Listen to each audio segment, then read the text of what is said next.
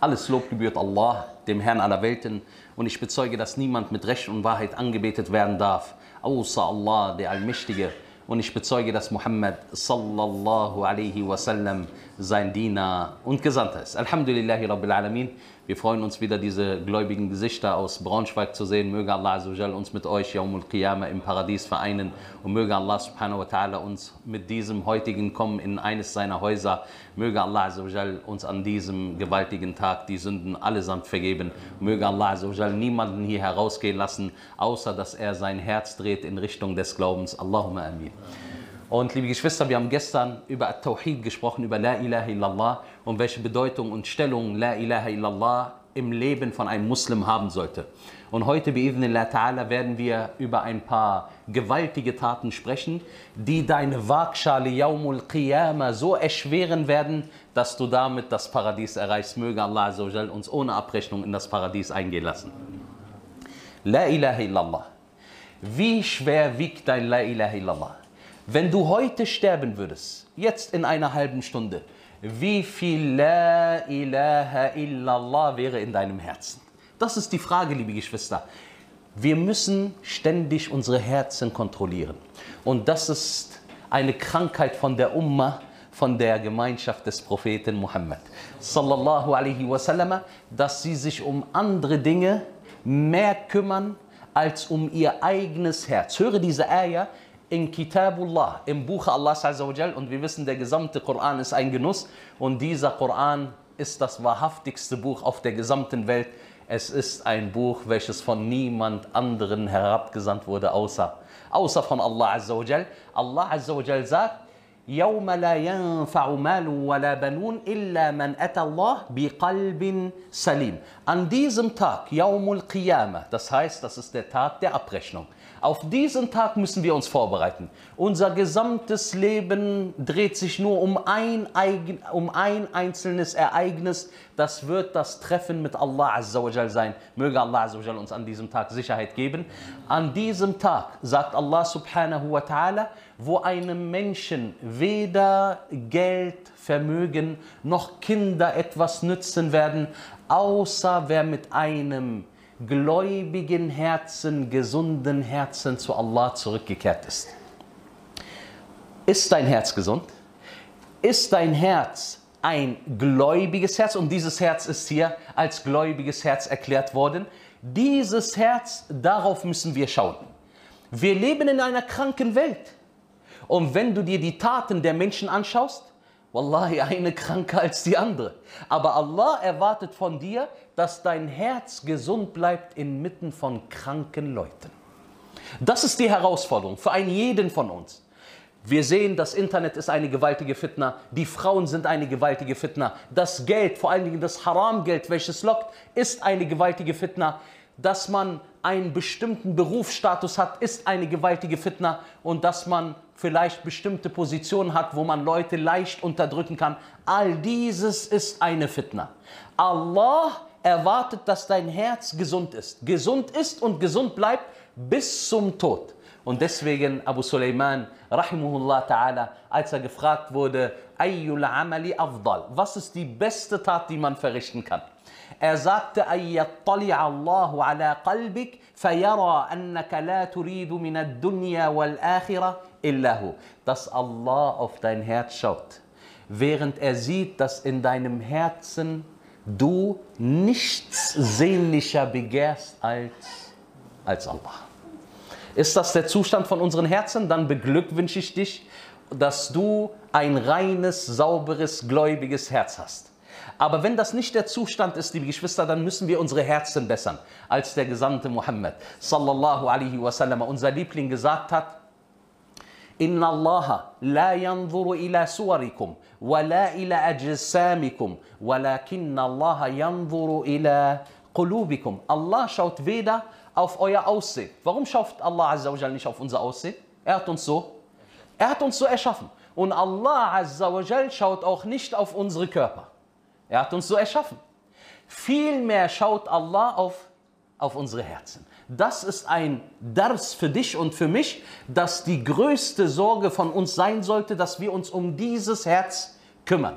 Denn viele Leute sind heute mit der Schönheit beschäftigt, mit ihrem Körper, mit ihrem Aussehen. Schaut mal, wie viel Zeit die Leute verschwenden.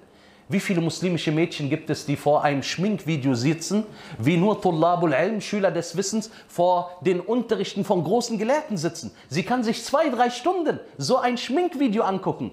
Du machst dein Auge rechts, dann links, dann kommt hier Kohel, oben Kohel und irgendwann steckst du es dir ins Auge. A'udhu billah. Und sie schaut und schaut und schaut, ist zufrieden damit. Ihr Herz freut sich und lacht.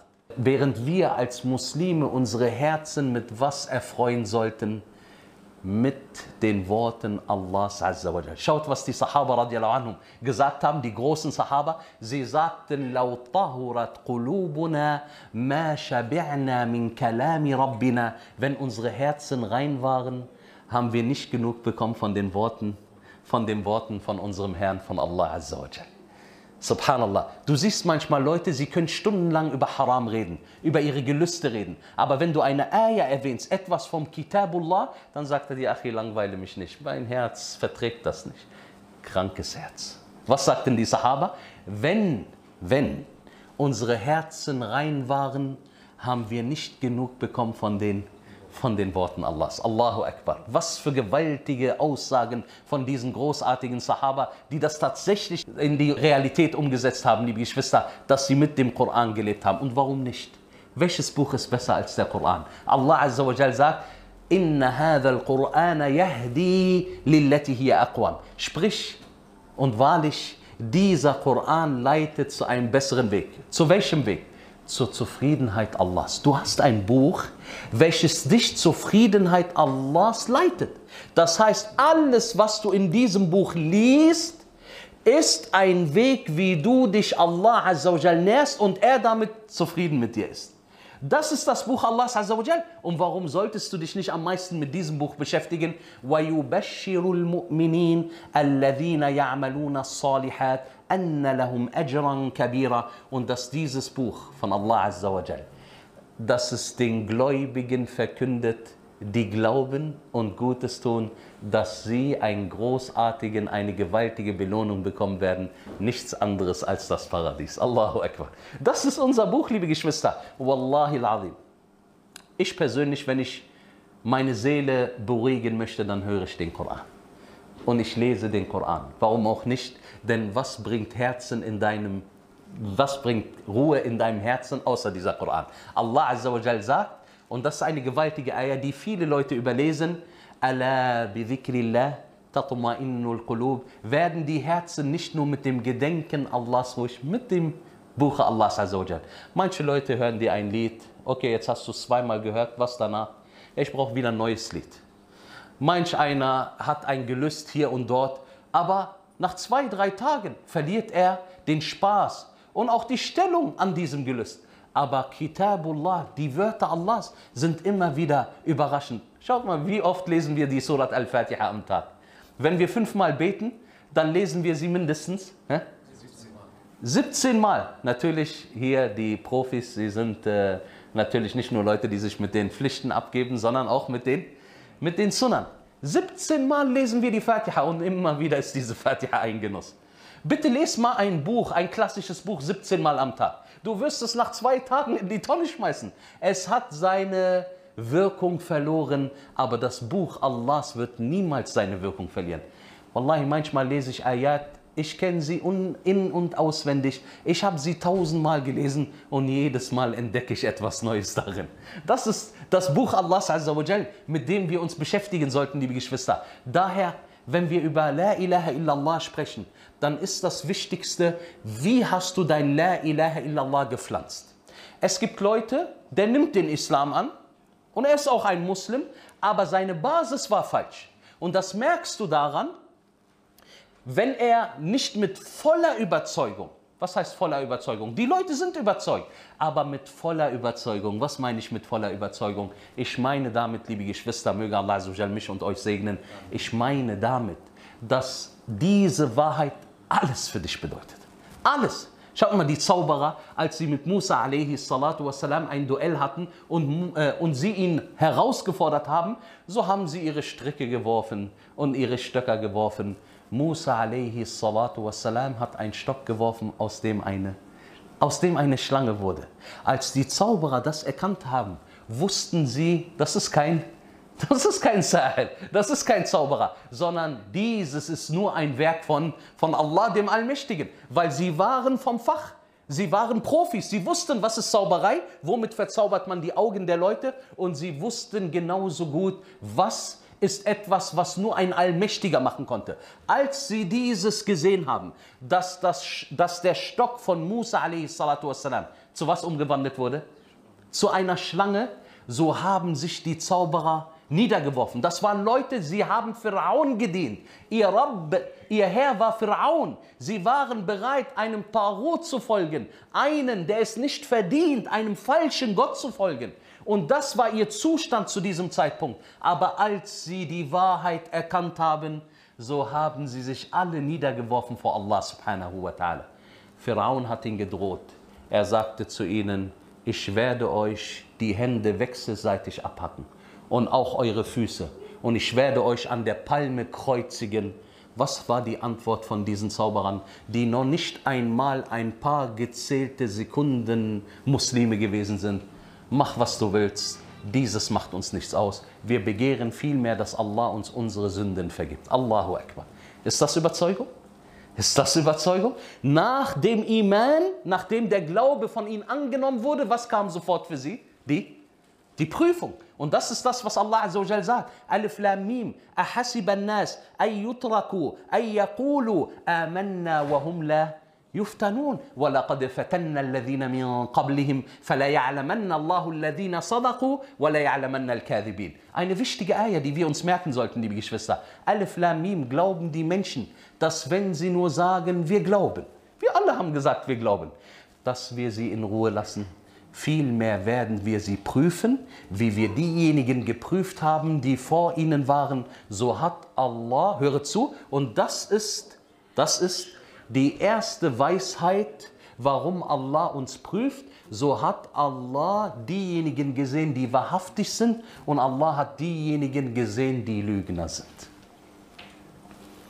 Warum prüft Allah uns? Damit er sieht, ob wir wahrhaftig oder, oder Lügner sind. Wenn Allah sieht, dass wir Lügner sind, dann war es das.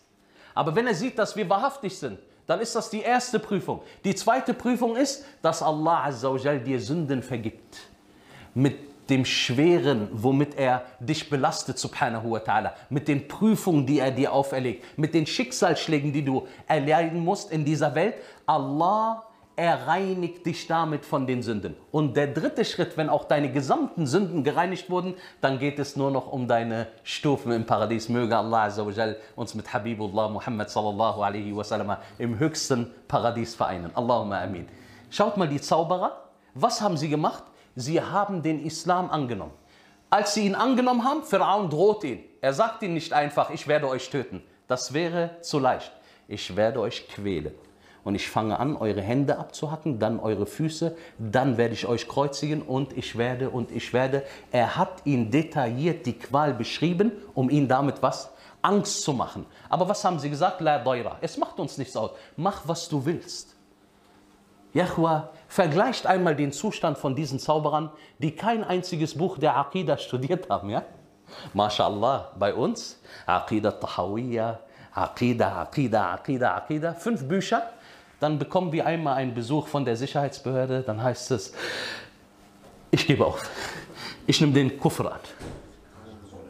Ja, ist das nicht so? Aqidah! Das ist das, was du tragen solltest in deinem Herz. Das ist das, was dich zu einem Muslim macht. Und deswegen sage ich Überzeugung und Überzeugung. Es gibt Leute, die sind überzeugt, aber sind sie überzeugt wie die Zauberer, die den Islam angenommen haben und bereit waren für ihre Religion was? Hä? Sagt es mir. Zu sterben. Wie viel haben sie gelernt von Hadithe, von Ayat? Gar nichts. Als die Wahrheit in ihrem Herzen eingedrungen ist, war für sie klar, ihr einziges Begehren ist nur Allah. Ist nur Allah. Außer Allah möchten sie gar nichts. Und ich frage dich, wir kommen zurück zu La ilaha illallah. Wie hast du La ilaha illallah in den Boden gepflanzt?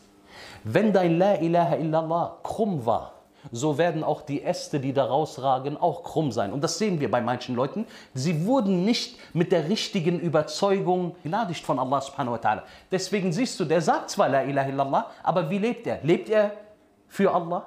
Das ist nicht sein Leben für Allah. Er lebt für seine Gelüste. Wenn eine Sache gegen sein Gelüst ist von der Religion, wofür entscheidet er sich? Für sein Gelüst. Und passt auf, die Gelehrten sagen sogar, eine der gefährlichsten Sachen ist, wenn du sagst La ilaha illallah, aber du bevorzugst deine eigene Person vor, vor Allah. Und so kommen aus dem Boden, er hat sein La ilaha illallah gepflanzt. Wir schließen ihn nicht vom Islam aus. Aber sein La ilaha illallah ist nicht gesund. Und deswegen kommen krumme Äste heraus.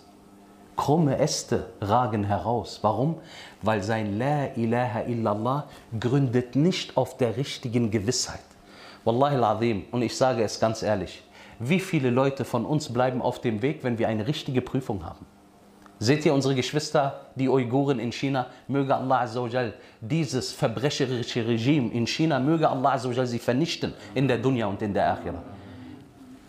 Und subhanallah, ich staune, ich sehe unsere Geschwister, sie werden mit allen, allen Mitteln bekämpft. Da ist gar kein Vergleich zu anderen Ländern. Und sie werden tatsächlich misshandelt und gequält von diesem Shaitan-Regime und trotzdem halten sie an ihrer Religion fest. Was würden du und ich machen? Uns hat gar keiner, gar keiner bis jetzt bedroht für unser Islam. Aber manche von uns zittern jetzt schon. Der sagt, es könnte sein, in zwei Jahren, ich fange jetzt schon an zu zittern. Ist das Gottesfurcht? Ist das Iman? Ist das wahrer Glaube? Wir sollten ehrlich zu uns sein, liebe Geschwister, dass wir nicht den Iman von Abu Bakr haben, Darüber sind wir uns alle einig. Und wir sind uns auch darüber einig, dass wir nicht den Iman von Uthman und von Omar und von den großartigen Sahaba haben. Das wissen wir. Wallahi al-Azim, das wissen wir. Aber man kann mindestens von uns erwarten, dass wir unser Glaube über alles stellen. Das kann man mindestens erwarten. Wofür lebst du? Für Allah. Was ist dein Begehren außer Allah? Nichts mehr. Nichts mehr. Allah ist mein größtes Begehren. Was ist, wenn heute unsere Frau stirbt? Werden wir Allah dann immer noch lieben? Ja. Bei manchen Leuten ist es so, dass wenn ihre Frau stirbt oder ein Kind von ihnen stirbt oder ihnen das Vermögen genommen wird, dann sinkt die Liebe zu Allah. Ja, manche sogar drehen Allah den Rücken zu und sagen, das ist ein ungerechter Herr, den möchte ich nicht dienen. Das ist die Wahrheit. Wallahi al-Azim, das ist nichts Außergewöhnliches, was ich euch erzähle. Aber ein Gläubiger, wenn seine Frau und seine gesamten Kinder an einem Tag sterben und Allah Azza wa Jal prüft ihn mit einer Krankheit, die Jahre hinaus dauert und er immer wieder Schmerzen ertragen muss durch diese Krankheit. Und Allah Azza wa Jal prüft ihn mit seinem Vermögen. So sagt er, Alhamdulillah, hauptsächlich Allah ist mit mir zufrieden. Wenn du so einen Herzenszustand hast, dann wisse, du bist auf dem richtigen Weg. Allahumma thabbitna ala din al-haq. Liebe Geschwister, welche Taten wiegen so schwer, dass wir Yawmul Qiyamah, unsere Waage, und wir wissen, es wird eine Waage geben, zu der kommen wir gleich, dass wir Yawmul Qiyamah mit diesen Taten unsere Waagschalen erschweren. Und jeder sollte wissen, es wird eine Waage geben, Yawmul Qiyamah. Diese Waage, liebe Geschwister, darauf werden bestimmte Dinge gewogen. Wer sagt mir, was wird gewogen auf dieser Waage? Was wird gewogen auf dieser Waage? Tafaddal. Der Mensch selber? Der Mensch selber. Der Beweis dafür ist die Überlieferung über Abdullah ibn Mas'ud radiallahu anh. Abdullah ibn Mas'ud ist eines Tages den Baum hochgeklettert. Dann kam ein Wind und er hat seine Beine entblößt. Als die Sahaba gesehen haben, was für dünne Beine Abdullah ibn Mas'ud hat, was haben sie gemacht? Sie haben, sie haben über ihn gelacht. Der Prophet als er davon erfahren hat, er sagte, Mimma tadhakun, über was lacht ihr? Sie sagten über die dünnen Beine von Abdullah ibn Mas'ud. Er sagte, Wallahi, sie werden am Tage von Yawmul Qiyamah schwerer sein als der Berg von Uhud. Allahu Akbar. Sie werden schwerer sein als der Berg von Uhud. Das sind leichte Beine. Das sind dünne Beine, Beinchen, um es genau zu sagen, aber sie werden mehr Gewicht haben als der Berg von Uhud. Was wiegt so ein Berg? Niemand von uns kann das wissen. Niemand von uns kann das wissen, liebe Geschwister. Das ist eine Sache, dass die Person selber gewogen wird. Deswegen sagte der Prophet Yaumul Qiyamah wird ein dicker Mann kommen. Rajul Samin, ein dicker Mann, er wird kommen, aber er wiegt nicht mal so viel wie eine, wie eine, wie eine Feder. Warum? Weil er hat keine Taten. Der hat Shawarma in seinem Bauch, Batata, der hat alles gegessen. Er hat einen dicken Bauch. Aber was wiegt er auf der Waage? Gar nichts. Weil es hier nur um die guten Taten geht. Das ist die Person, die gewogen wird. Was wird noch gewogen, Yaumul Qiyamah? Also die Taten. Die Taten. Allah Azza wa Jal sagt, وَالْوَزْنُ يَوْمَئِذٍ الْحَقِّ فَمَنْ ثَقُلَتْ مَوَازِينُ فَأُولَٰئِكَ هُمُ المفلحون ومن خفت موازينه فأولئك الذين خسروا أنفسهم بما كانوا بآياتنا يظلمون Allah Azza wa Jal, der Allmächtige, sagt im Koran, höre zu, O Diener Allahs, am Tage der Auferstehung ist die Waage die Wahrheit. Die Waage. Das ist der Tag, auf den wir uns vorbereiten sollten. Wessens Waagschalen an diesem Tag dann schwer sind, bedeutet, auf welcher Waagschale kommen die guten Taten? Auf? Auf die rechte. Und wer mehr gute Taten hat als schlechte Taten, so gehört er zu den, zu den Gewinnern. Es gibt nur drei Gruppen, liebe Geschwister. Die einen haben mehr gute Taten als schlechte Taten. Und diejenigen, die mehr schlechte als gute Taten haben, das sind die Verlierer.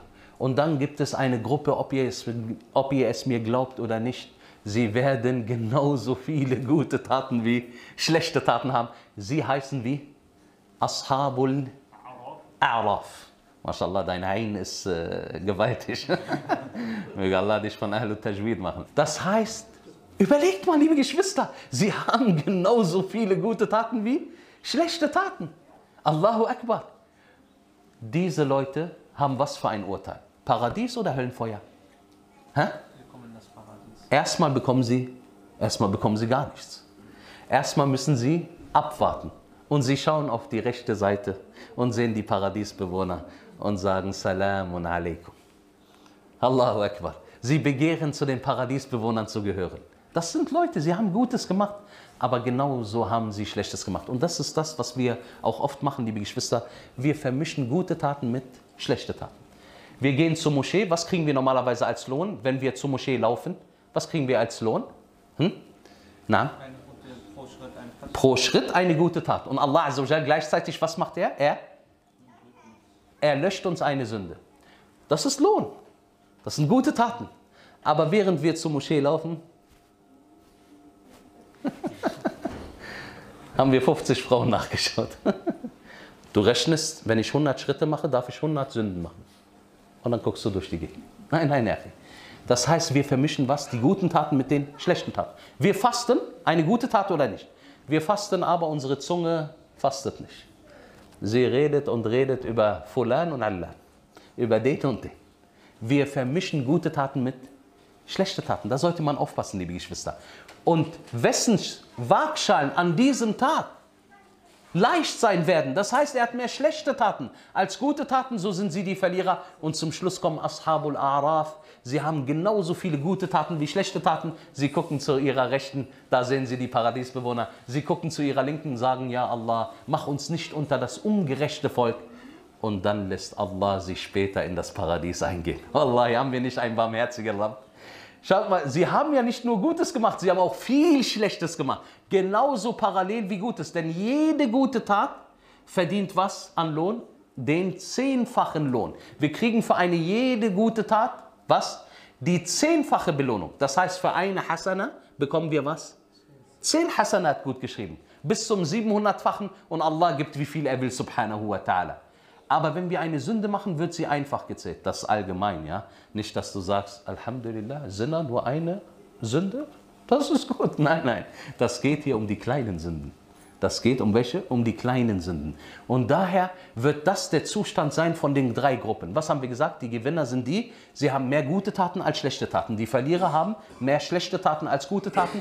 Und diejenigen, die abwarten müssen, Ashabul Araf, haben genauso viel gute Taten wie schlechte Taten. Was denkt ihr, wenn man zu, diese, letzte, zu dieser letzten Gruppe gehört, dann wünscht man sich an diesem Tag nur eine, eine Eine gute Tat, damit man sofort in das Paradies hereinkommt. Und heute reden wir, bi'idhnillah ta'ala, liebe Geschwister, über die Taten, mit denen du erfolgreich sein wirst, Yaumul Qiyamah, die so schwer wiegen auf der Waagschale, dass du in jedem Fall in das Paradies hereinkommst, bi'idhnillah ta'ala. So berichtet Al-Hakim, rahimahullah ta'ala. Und dieses von Salman al-Farisi, radiyallahu anhu arda. Salman al-Farisi war wer? Er war ein,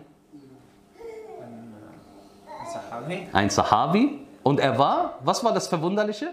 Al-Farisi. Er kam von wo? Aus Persien. Schaut mal, von wo er herkam. Allahu Akbar. Er kam von sehr weit her. Aber er war ein Sahabi. Salman al-Farisi, Perser. Er kam von irgendwoher. Der Onkel vom Propheten, einer der Onkel von den Übelstunden war wer zum Beispiel? Abu Jahl. Abu Jahl war von der eigenen Familie vom Propheten. sallam. War er ihm nah oder nicht? Sein Onkel. Und er ist verflucht bei Allah und Allah hat ihn verdammt. Und dann kommt einer vom weit her, der mit der Familie des Propheten sallam, nichts zu tun hat. Und er kommt und gehört zu den besten Sahaba. Allahu Akbar. So ist unsere Religion. Manche sagen, ich gehöre zur Familie vom Propheten sallam. Und? Und auch Abu Jahl war näher als du. Abu Jahl war direkt der Onkel vom Propheten. Auch Abu Lahab war näher als du. Was willst du uns damit sagen, dass du zur Familie des Propheten sallam? Das nützt dir nichts. Es nützen dir nur die Taten. Salman al-Farisi, wann auch immer er gefragt wurde nach seinem Namen, er sagte einer Ibnul Islam. Ich bin der Sohn vom Islam. Das sage ich an allen, die nationalitätsbewusst sind, mashallah. Ich bin Kurde, ich bin Araber, ich bin Türke. Was bist du? Hast du dir das ausgesucht? Bevor du geboren wurdest, hast du zu den Engeln gesagt, schlag mal das Nationalflaggenbuch auf, ich sag dir, was ich sein möchte. Hast du dir das ausgesucht? Allah hat das ausgesucht. Subhanahu wa ta'ala. Und weder deine Nationalität noch irgendetwas wird dir helfen. Schaut mal, was Iblis gesagt hat zu Adam a.s. Er sagte, ana khayrun, ana khayrun min. Khalaqtani min na wa khalaqtahu min tin. Ich bin besser als er. Was sagen heute unsere kurdischen Brüder? Ich bin besser als er. Was sagen unsere türkischen Brüder? Ich bin besser als er. Was sagen unsere arabischen Brüder? Ich bin besser als er. Eigentlich hat er genau dieselbe Rede wie, wie Iblis. Und wer sagt dir, dass du besser bist? Besser im Islam heißt, du hast bessere Taten, nichts anderes. Wallahi, bei uns im Islam sind Leute gewaltig in der Größe gewesen, die eigentlich in der Gesellschaft hä, unterdrückt waren. Zum Beispiel, zum Beispiel Bilal al-Habashi. Was war er? Er war ein, ein Schwarzer, ein Sklave. Kein Wert. Und noch dazu, als sie den Riesenfelsbrocken auf seinen Körper gelegt haben, haben sie ihn fast zerquetscht. Er war zu nichts mehr in der Lage. Er hatte keinen Wert mehr gehabt. Sklave, dann noch körperlich angeschlagen. Er war eine Person, der bei den Leuten kein Ansehen hatte. Aber Bilal al-Habashi, jeder von den Muslimen kennt ihn. Wenn ich euch frage, wer war Bilal al-Habashi, ihr sagt mir, das war der Muaddin von Rasulullah, sallallahu alaihi wasallam, der Gebetsrufer. Subhanallah. Auch, auch, liebe Geschwister, eine großartige Persönlichkeit, Julaybib. Julaybib, radiallahu an, er war schwarz und er war klein und er war nicht gut aussehen und er war arm. Ich meine, wie viele Eigenschaften sollen sich noch paaren in einer Person? Als er gestorben ist in der Schlacht, sagte der Prophet sallallahu alaihi wasallam, Huwa minni wa ana minhu. Ich gehöre zu ihm und er gehört zu mir. Allahu Akbar. Was für eine Auszeichnung. Das ist Islam. Islam ist nicht Hautfarbe. Islam ist nicht Nationalität. Islam ist, ob du ein Muslim mit Wahrheit bist. Einmal wurde ein türkischer Bruder gefragt, möge Allah ihn bewahren und ihn recht leiten. Er wurde gefragt, bist du Muslim? Er sagt, Alhamdulillah, ich bin Türke. Wie? Bist du Muslim? Alhamdulillah, ich bin Türke. Was hat das eine mit dem anderen zu tun?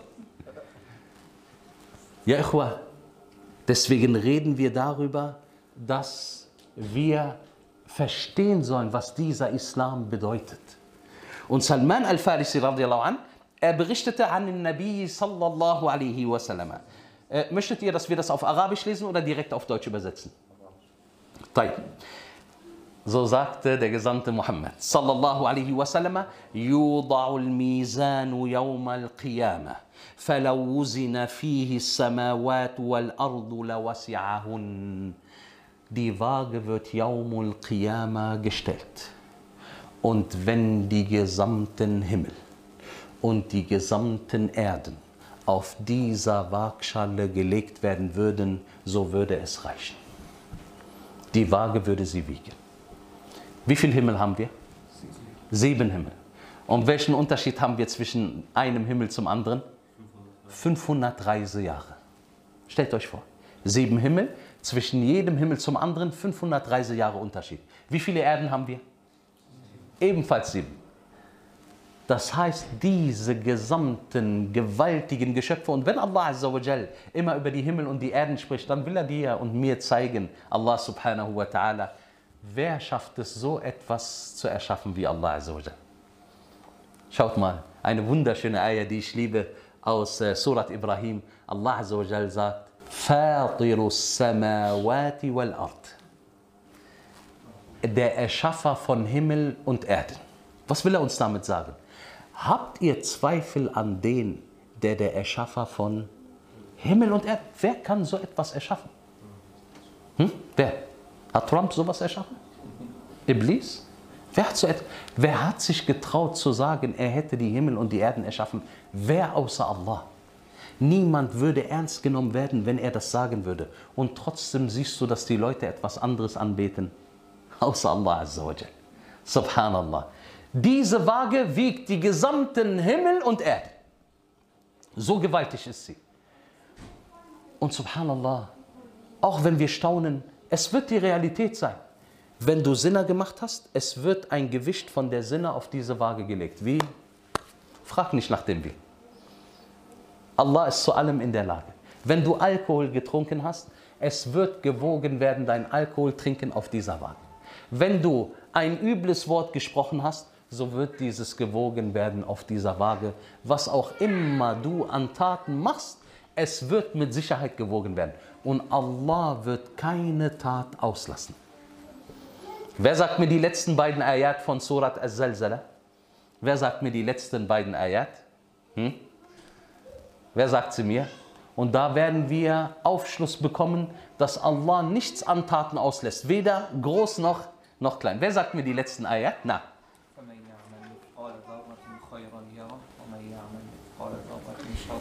Wer dann im Gewicht von einem, was ist Dharra im Arabischen?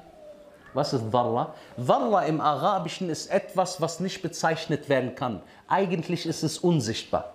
Wer dann in der Größe von etwas Unsichtbaren Gutes macht, so wird er es sehen. Und wer dann in der Größe von hä, etwas Schlechtem macht, so wird er es sehen. Manche der Salaf haben eine Basala gespendet, eine Zwiebel. Als sie gefragt wurden, warum spendest du eine Zwiebel, was soll der Wert von einer Zwiebel sein? Er sagte, Allah sagt, und wer dann im Stäubchen von einer Warla etwas Gutes spendet, Gutes macht, so wird er es sehen. Und diese Zwiebel hat mehr als eine Warla. Schaut mal, subhanallah, wie ihre Logik war. Schaut, wie ihre Logik war. Sie haben gesagt, diese Zwiebel hat viele Wara. Daher spende ich sie. Subhanallah Malik.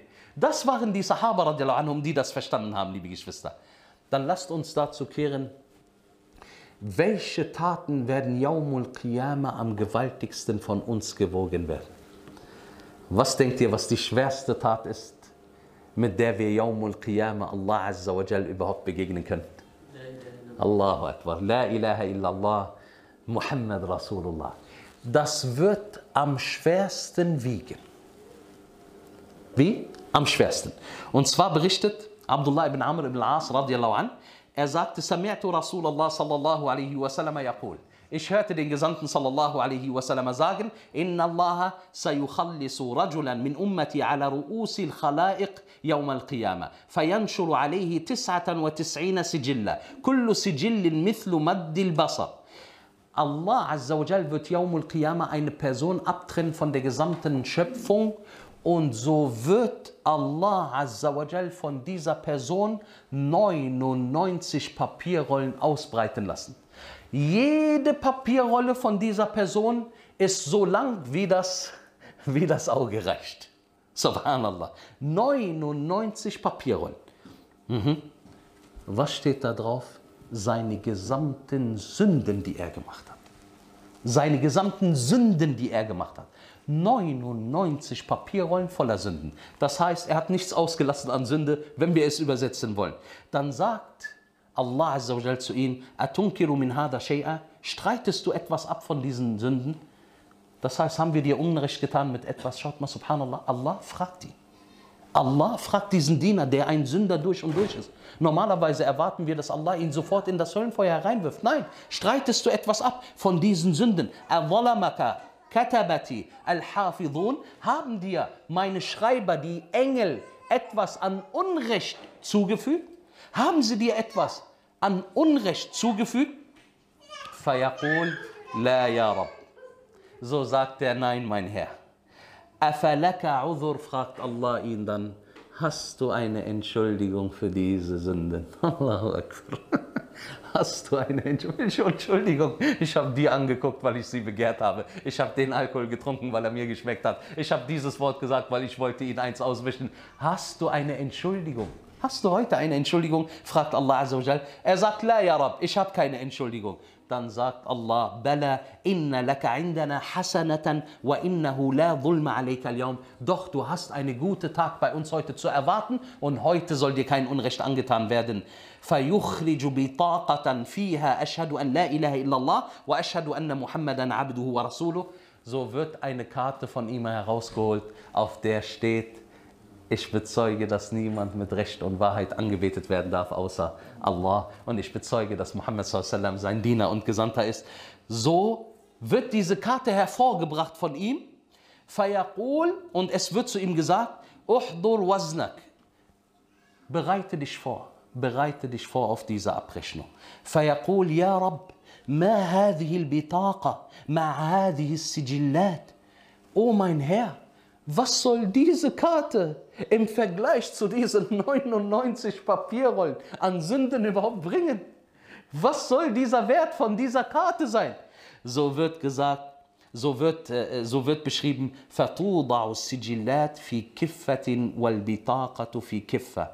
So werden die 99 Papierrollen auf eine Waagschale gelegt und die Karte La ilaha illallah Muhammad Rasulullah auf eine andere Waagschale gelegt. Was passiert? فطاشت السجلات وثقلت البطاقة. So fliegen alle Blätter weg und die Karte La ilaha illallah überwiegt. Allahu Akbar. ولا يثقل مع اسم الله تعالى شيء und nichts wiegt in der, im Gewicht vom Namen Allahs. Schaut mal diese Person. Was hat er Gutes getan? Erstmal nichts. Aber was ist passiert infolgedessen, dass er La ilaha illallah Muhammad Rasulullah aufrichtig im Herzen gehabt hat? Hä? Allah hat damit seine gesamten Sünden vergeben. Siehst du, wie viel La ilaha illallah wert ist, O Allahs? Ich frage dich, wie oft sagst du La ilaha illallah am Tag? Es gibt Leute, der sitzt an der Bushaltestelle, der guckt durch die Gegend, dann pfeift er, dann guckt er, ob er seine Nase findet. Deine Nase ist da. Wallahi al-Azim, deine Nase ist da. Sag La ilaha illallah. Sag La ilaha illallah. Ja, Achi, wenn du La ilaha illallah sagst, das wiegt schwerer als die Himmel und die Erde. La ilaha illallah wiegt schwerer als die Himmel und die Erde. Und ich staune über unsere Geschwister, dass sie es nicht mal schaffen, hundertmal am Tag La ilaha illallah zu sagen. Was ist das für ein La ilaha illallah, wenn du deine Zunge daran gewöhnst, immer La ilaha illallah zu sagen? So wirst du das im Moment deines Todes brauchen. In dem Moment, wo es schwere, wo es die schwersten Wörter sind, La ilaha illallah zu sagen. Stirbt jeder mit La ilaha illallah? Wie viele Leute sagen etwas, was sie in Schande stürzt und das sind ihre letzten Wörter, mit denen sie von dieser Erde gehen. Möge Allah uns allen ein gutes Ende geben. Sag immer La ilaha illallah. La ilaha illallah. Wallahi, es gibt Leute. Es wird über einige Salaf berichten, berichtet, Sie haben so oft Dhikrullah gemacht, dass sie im Schlaf sogar weiter Dhikrullah gemacht haben. Im Schlaf haben sie weiter Dhikrullah gemacht. Und dann gibt es Leute, der redet den ganzen Tag, plappert, um es genau zu nehmen. Auch im Schlaf, der plappert.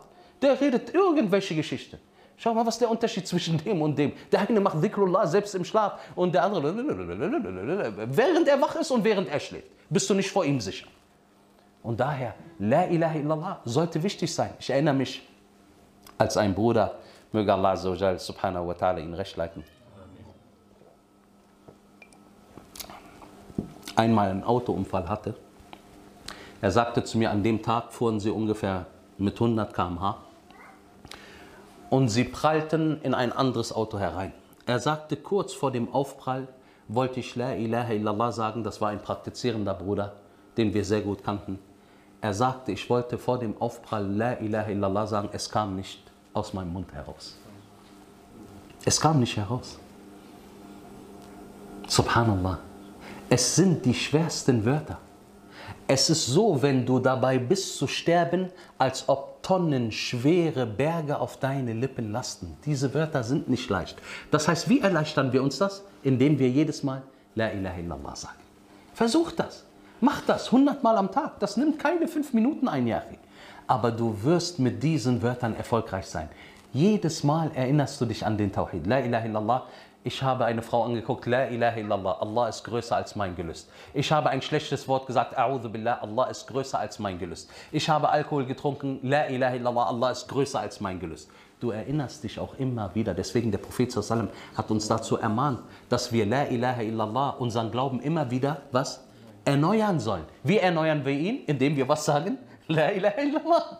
So erneuern wir unseren Glauben, liebe Geschwister. Und mit diesem neuen Glauben kriegen wir auch neuen Mut und neue Kraft. Und Allah Azzawajal wird dich segnen, wenn du zu den Leuten gehörst, die immer La ilaha illallah sagen. Eine andere Überlieferung, die wir hören, eine Tat, die so schwer wiegt, dass du damit das Paradies erreichen kannst. So berichtet Abu Darda, radiyallahu anhu arda, er sagte, Qala Rasulullah, sallallahu alaihi wasallam, ma min shay'in أثقل في الميزان من حسن الخلق. Yaumul Qiyamah wiegt, wiegt nichts schwerer als der gute Charakter. Allahu Akbar. Nichts wiegt schwerer als der gute Charakter. Wir haben Leute mit Bart, der beschimpft die Leute mit den hässlichsten Wörtern, mit den hässlichsten Wörtern, die wir nur von Leuten von der Straße kennen. Ja, Wallah.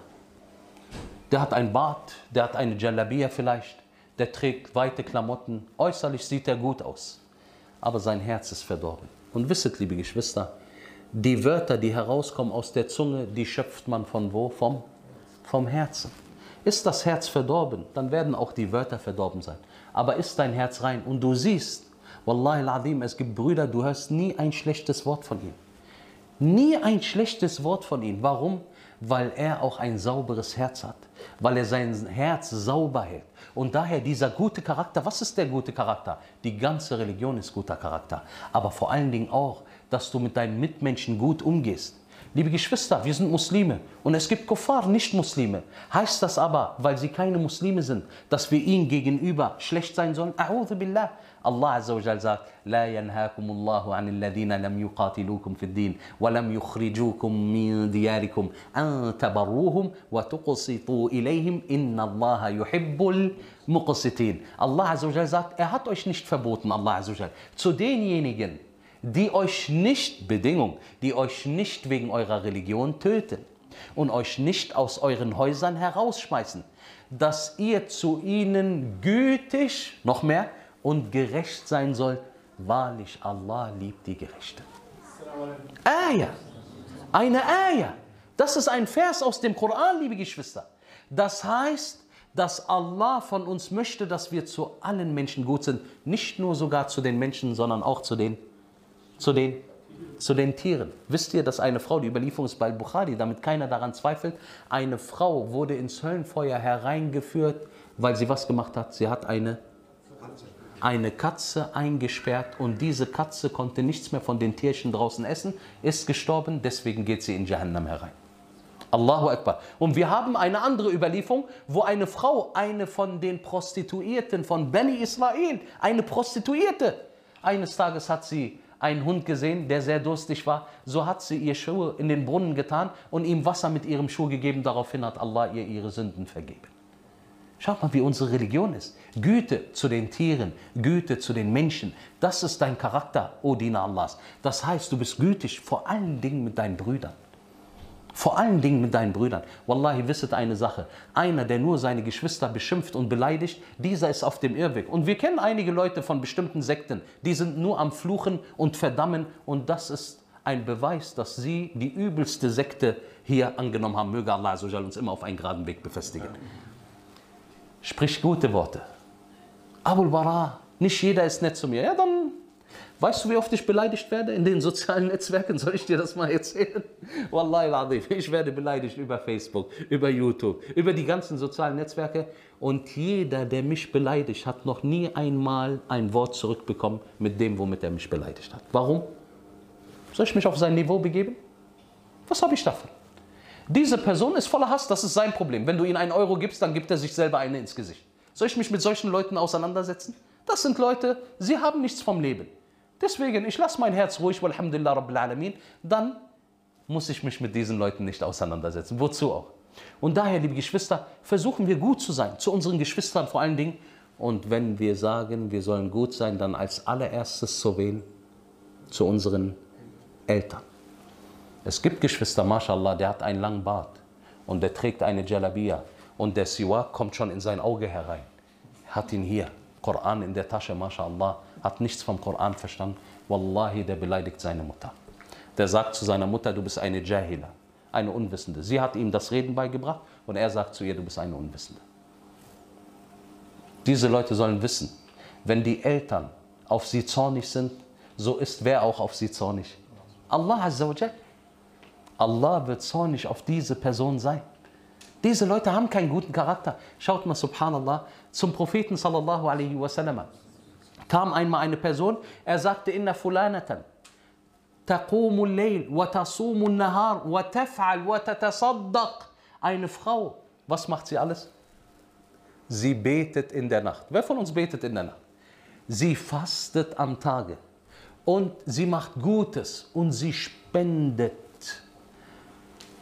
aber وتؤذي جيرانها بلسانها. Sie schadet ihren Nachbarn mit ihrer Zunge. Die Leute wollten wissen, was ist das Urteil über sie? Hat der Prophet sallam gesagt, sie hat Gutes und Schlechtes? Er sagte, La khayra fiha hiya min ahli nar. Es gibt nichts Gutes an ihr auszusetzen. Es gibt nichts Gutes an ihr. Sie gehört zu den Leuten des Höllenfeuers. Allahu Akbar. Und wahrlich, diese Frau hat gute Taten gemacht. Ich wundere mich. Wir haben weder diese guten Taten, aber unsere Zunge ist länger als die Zunge von einem Kamel.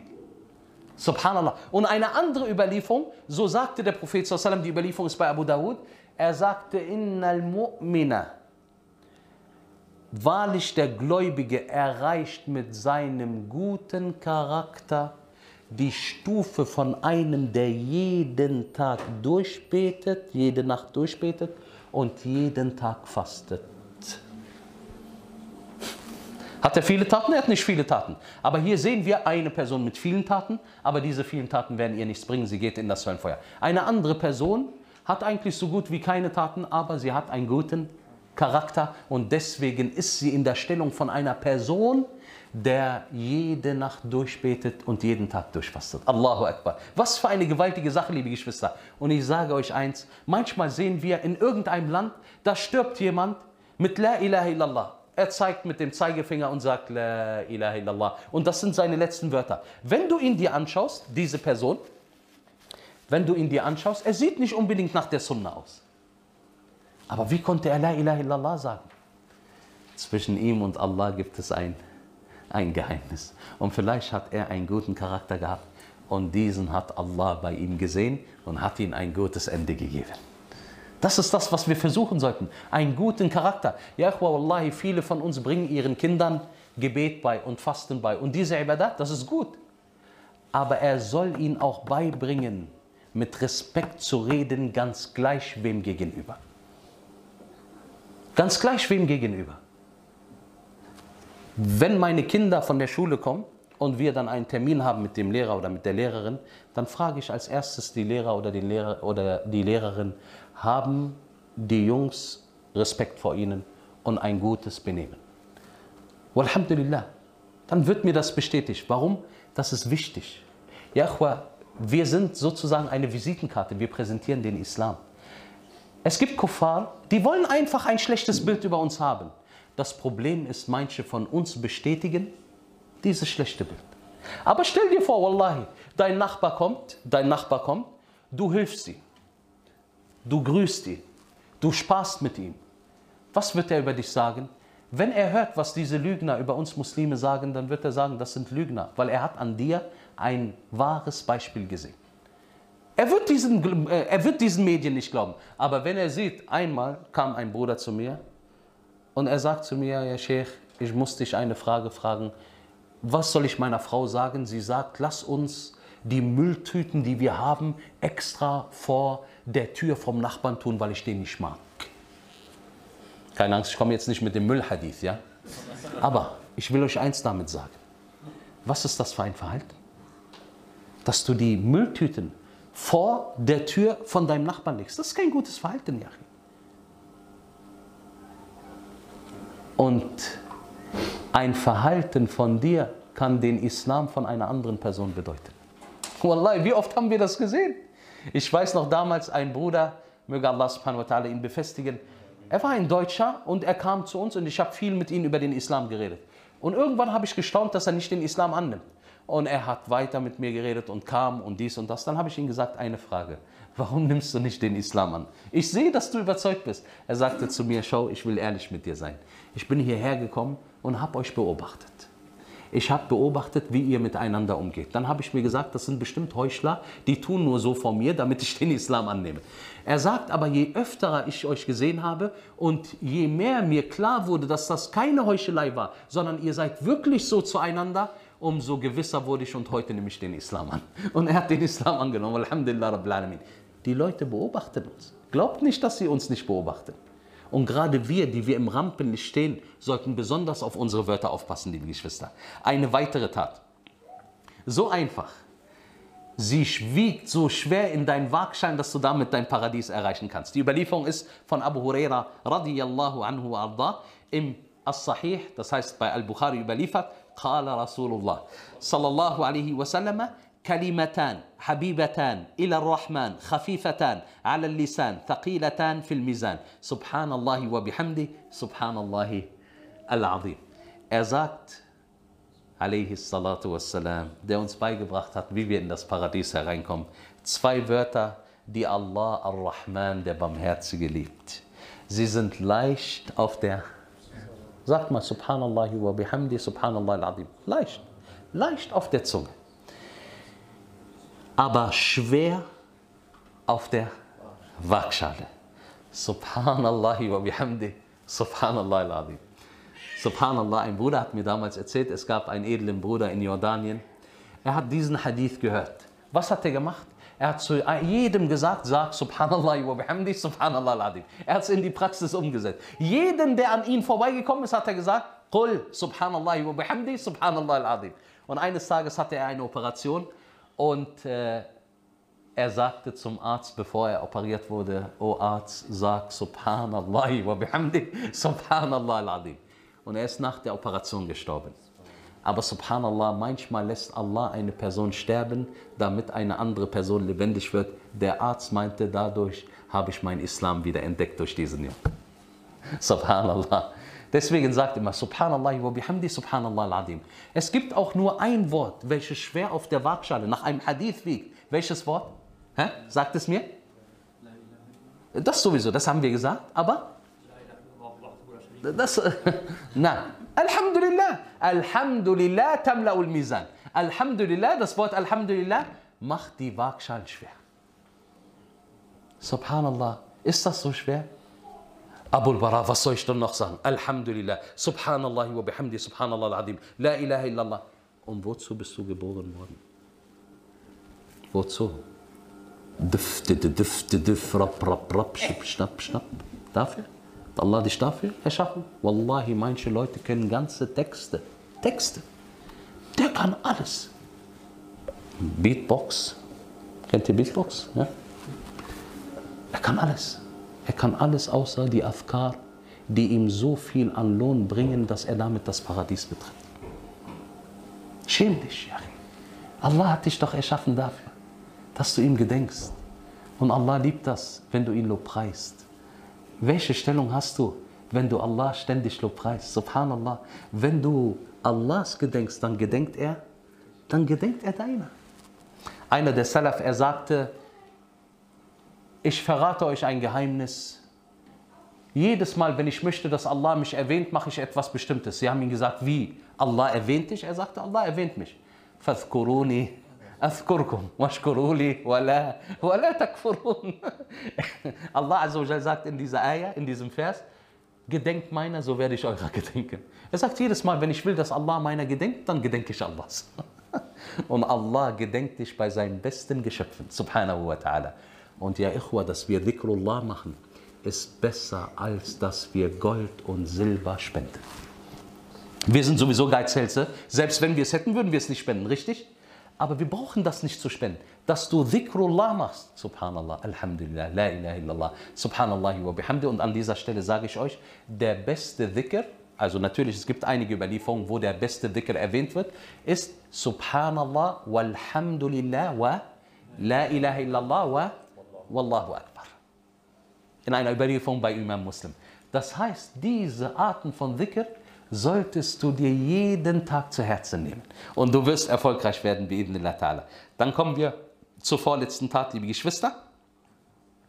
Und zwar sagte der Prophet sallallahu alaihi wasallam in einer Überlieferung von Abdullah ibn Amr, radiallahu an, an Nabi sallallahu alaihi wasallam, خصلتان لا يحافظ عليهما عبد مسلم إلا دخل الجنة.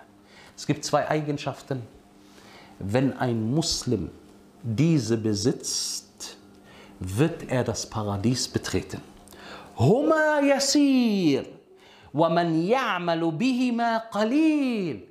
Diese Taten sind leicht, leicht zu verwirklichen, aber die wenigsten machen diese Tat. يسبح في دبر كل صلاة عشرة ويحمد عشرة ويكبر عشرة. فذلك خمسون ومائة باللسان وألف وخمسمائة في الميزان. أزول nach jedem Gebet zehnmal hä? was sagen? سبحان الله zehnmal. Alhamdulillah. Zehnmal. Allahu Akbar. Das sind wie viel? 30. Am Tag, wenn du das fünfmal machst, sind das 150. Richtig? 150 Hasana mit der Zunge, aber Allah schreibt dir 1500. Allahu Akbar. Allah schreibt dir 1500. Warum? Weil er ist gnädig. Abul Bara, eigentlich machen wir doch 33 Mal. Das ist sogar besser. Aber subhanallah, was wollte uns der Prophet sallam damit zeigen? Selbst wenn wir nach dem Gebet nur wenig, wenig Zeit haben, dann mach mindestens wie oft? Zehnmal, bevor du, bevor du gar nichts machst. Es gibt ja Leute heutzutage, nach dem Gebet, sie haben eine neue Art von Dicker. Handy raus. Dick, dick, dick. Das Drücken ist nicht mit dem Zählen, ja? sondern sie drücken gleich Habibti, Habib Qalbi und, und, und sie schreiben. Das ist ihr neuer Dicker. Schreiben. Nein, lass alles zur Seite und sag Subhanallah, Subhanallah, Subhanallah. Aussprechen, liebe Geschwister, dass du die Wörter aussprichst. Alhamdulillah, Alhamdulillah. Du musst jetzt auch nicht Alhamdulillah.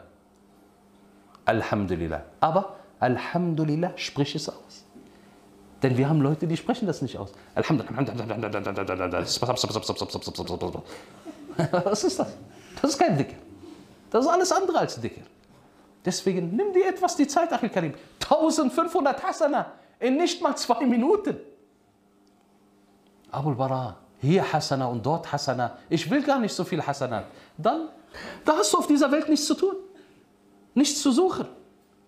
Wie, ich will keine Hasana. Subhanallah, welcher Muslim begehrt nicht das Paradies? Und wir kommen, liebe Geschwister, zu der letzten Überlieferung. Und hier geht es um den Tod. Möge Allah mit unseren Toten barmherzig sein.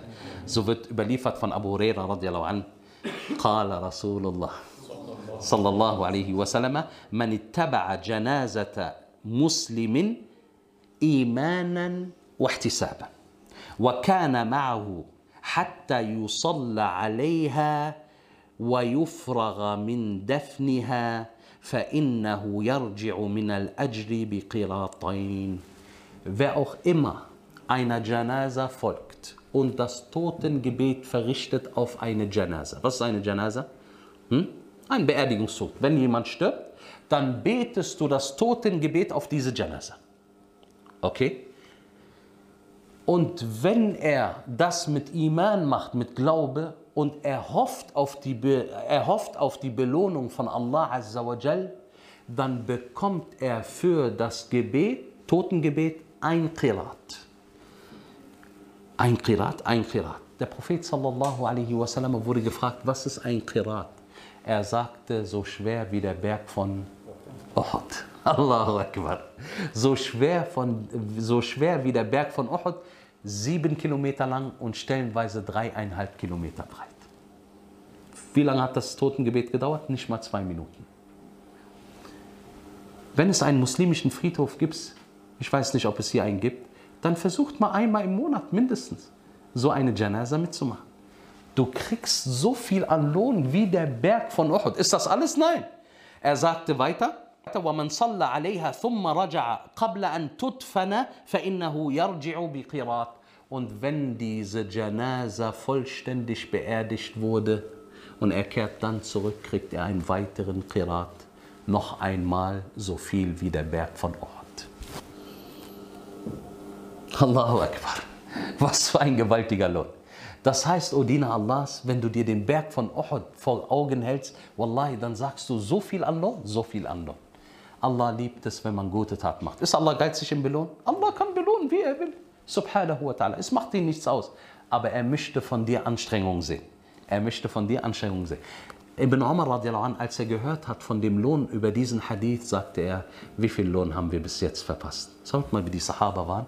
Wie viel Lohn haben wir bis jetzt verpasst? Das heißt, ah, dieser Lohn ist mir entgangen. Bei uns, wir haben, subhanallah, Löhne, die wir machen können. Wir lassen alles schleifen. Ja, und ich ermahne mich und euch. Und ich weiß, dass viele Geschwister sich über einen schwachen Iman beklagen. Möge Allah uns und ihnen einen starken Iman geben. Aber ich sage euch eins, der starke Iman kommt nicht einfach so. Er kommt nicht vom Spielen mit der Playstation. Und er kommt nicht vom Schauen von Netflix. Und er kommt nicht, dass man stundenlang irgendwelche Gespräche ohne Sinn führt. Davon kommt nicht der starke Iman. Im Gegenteil, davon wird der Iman schwächer. Sondern er kommt, indem du, und das ist ein Rezept für dich, ein Geheimrezept von Abul Bara an dich, ein Geschenk für dich. Und du brauchst mir kein Geld zu geben, mach nur Dua für mich, inshallah. Du, du betest deine Gebete, wenn du kannst, alle fünf Gebete wo? In der Moschee, wenn du kannst. Wenn du nur zwei schaffst, dann zwei, Alhamdulillah. Wenn du nur eins schaffst, dann eins. Aber bete in der Moschee, mindestens ein Gebet. Du machst deine zwölf Sunnen am Tag. Diese zwölf Sunnen, wenn man sie macht, dann wird man von Allah was bekommen? Ein Haus im Paradies. Allahu Akbar. Wenn du ein Haus im Paradies bist, das heißt, du bist wo? Im, im Paradies. Und du machst Dhikr am Tag. Was haben wir gesagt? Welche Dhikr-Arten, damit wir praktisch bleiben? Wir sagen Subhanallah wa bihamdi, Subhanallah al-Adim. Was noch? La ilaha illallah. Alhamdulillah, sehr gut. Subhanallah, richtig? Subhanallah walhamdulillah wa la ilaha illallah wallahu akbar. Subhanallah walhamdulillah wa la ilaha illallah wallahu akbar. Khalas. Zehn Minuten. Zehn Minuten. Wallahi, das ist nicht viel von deiner Zeit. Und so wirst du erfolgreich sein. Dann liest du vom Koran zwischen einer Seite und was Allah dir immer ermöglicht. Aber eine Seite mindestens vom Koran. Und jeden Tag versuchst du etwas zu spenden. Und wenn du kein Geld hast, dann mindestens, dass du in das Gesicht deines Bruders lächelst. So hast du alle Taten gemacht, die ein Muslim machen sollte.